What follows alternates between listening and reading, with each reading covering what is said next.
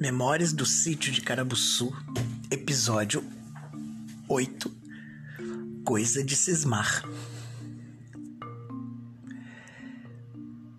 Como eu fazia quase todo final de semana, fui até a padaria do Teco, comprei pão sovado para levar para o sítio.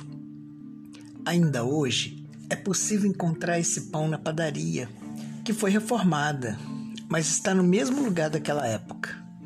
E o principal, o pão não perdeu nada na sua qualidade e sabor.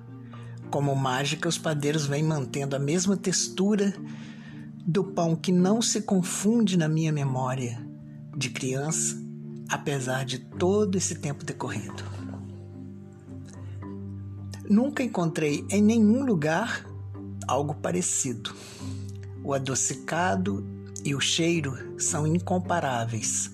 A textura da casca escura, que mantém o miolo denso e branco, como neve, que aceita bem a modelagem que eu fazia para colocar no anzol e fisgar lambaris. Munição acertada no embornal, parti bem cedo para a rodoviária. E, como sempre, ficava esperando o ônibus aparecer no seu horário nem sempre tão habitual. Os bancos eram um tanto desconfortáveis, feito de régua de madeira pintada e dura.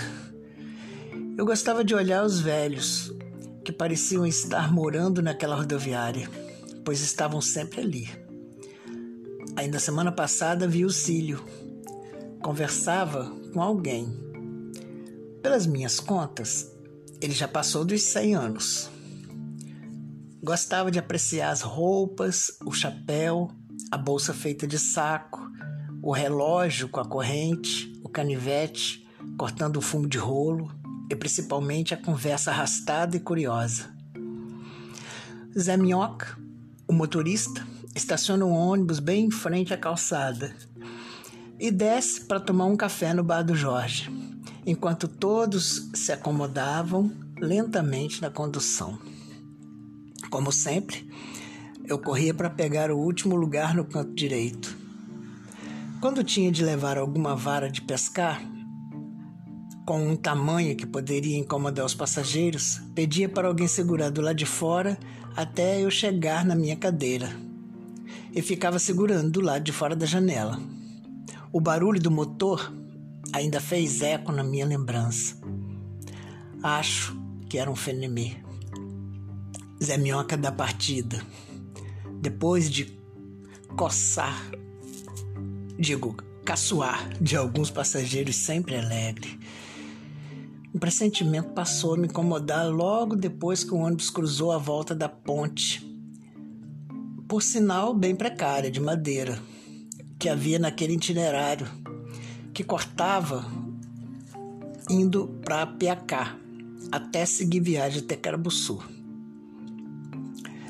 eu não consegui entender o que poderia ser pressentimento, visto que já tinha passado.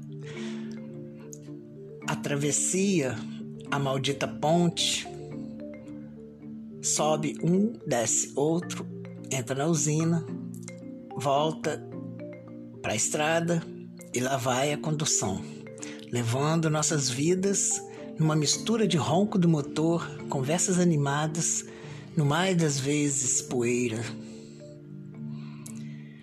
Após passar pela fazenda da dona Valmir, que gostava de pintar as cercas de branco, o que provocava piadas engraçadas, a fazenda da Lasca Branca, saímos da estrada principal e entramos naquela que marca saudosamente nossa visão pelo pequeno açude, com uma, umas garças e pássaros, assim como a vegetação característica daquele lugar, farto de água, denotando estar bem perto o momento de saltar do ônibus em que havia uma estrada de madeira, uma estrutura de madeira onde nosso tio João colocava os latões de alumínio contendo leite fresco tirado na madrugada.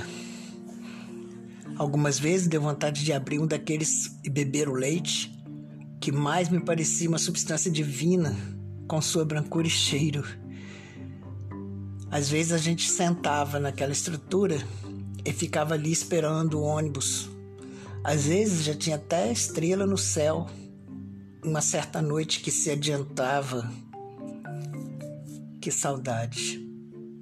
Ainda no caminho feito de duas trilhas, por onde passavam os pneus das charretes e dos poucos automóveis que por ali seguiam, rumo a algum lugar que nunca soube direito onde ia dar. Mutum, Apiacá? Ainda não tenho certeza. Acho que essa estrada, depois de me deixar na sede do sítio, era uma estrada sem fim, por onde um dia eu, segui, eu seguiria caminhando para sempre. Eu ficava a olhar.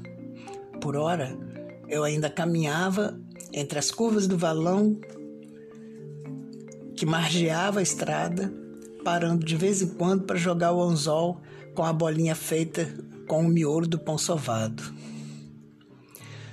Logo ali, logo logo, uma piaba mordia e a isca se perdia.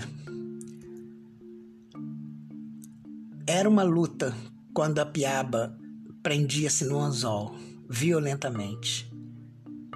Uma luta entre vida e morte. Eu a trazia lentamente, sem perceber que aquilo poderia representar uma atitude sádica, que só me dava felicidade, pois, para mim, era completamente natural.